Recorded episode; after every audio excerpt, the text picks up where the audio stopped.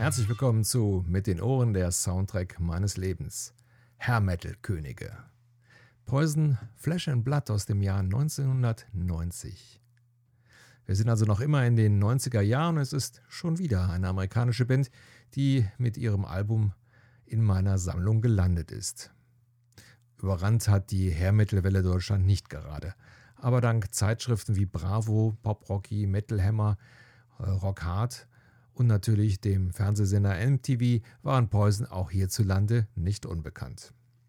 Die Teenie-Blätter liebten sie, die Metal-Abteilung eher weniger. Gegründet 1983 unter dem Namen Paris, den sie später dann in Poison änderten, von Sänger Brett Michaels, Gitarrist Matt Smith, Bassist Bobby Dale und Drummer Ricky Rocket. Matt Smith, der zu der Zeit gerade Vater wurde, entschied sich für die Familie und verließ die Band. Nach einer Audition, an der unter anderem auch Slash teilnahm, wurde aber CC DeVille ihr neuer Gitarrist. Damit stand die Besetzung fest, die 1986 das Debütalbum Look What the Cat Dragged In veröffentlichte, 1988 Open Up and Say Ah und schließlich 1990 Flesh and Blood. Das Debütalbum für lächerliche 23.000 Dollar produziert, kletterte die Billboard-Charts bis auf Platz 3 hoch und erhielt 1987 Gold und 1990 dreimal Platin.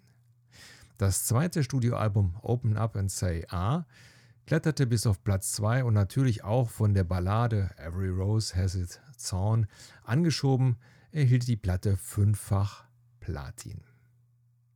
Poison schien einiges richtig gemacht zu haben. Glamrock war angesagt.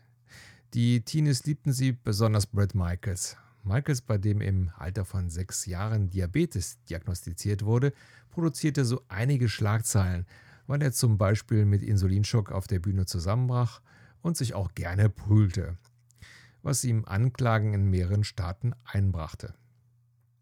Überhaupt ließ die Band nichts anbrennen und lebte den Rock'n'Roll-Traum, wo, wobei sie auch vor Drogen nicht Halt machten allen voran CC DeVille.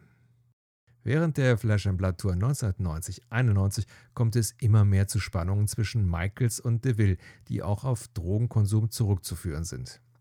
Nach einer desaströsen Vorstellung von DeVille bei den 1991er MTV Video Music Awards, da findet ihr das äh, Video auf der Seite, einer anschließenden Backstage-Prügelei zwischen Michaels und DeVille macht man ohne den Gitarristen weiter.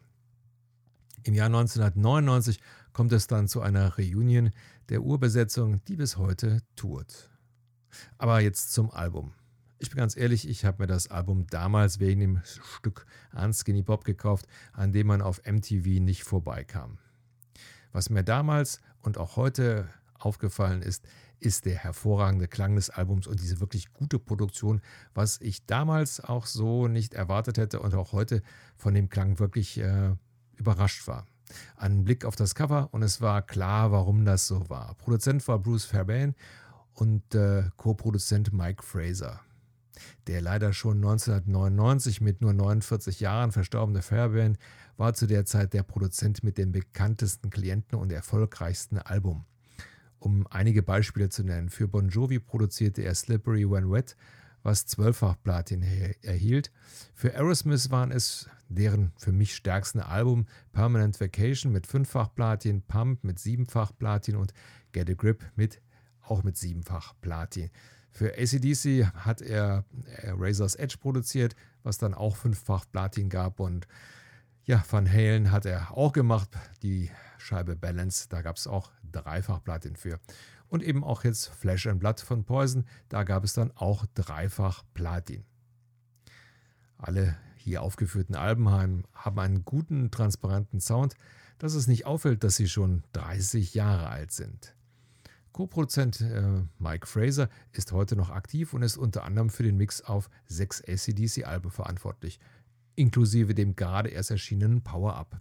Er mixte drei Chickenfoot-Alben, neun Alben von Joe Satriani und drei Alben von Rush und so weiter und so weiter.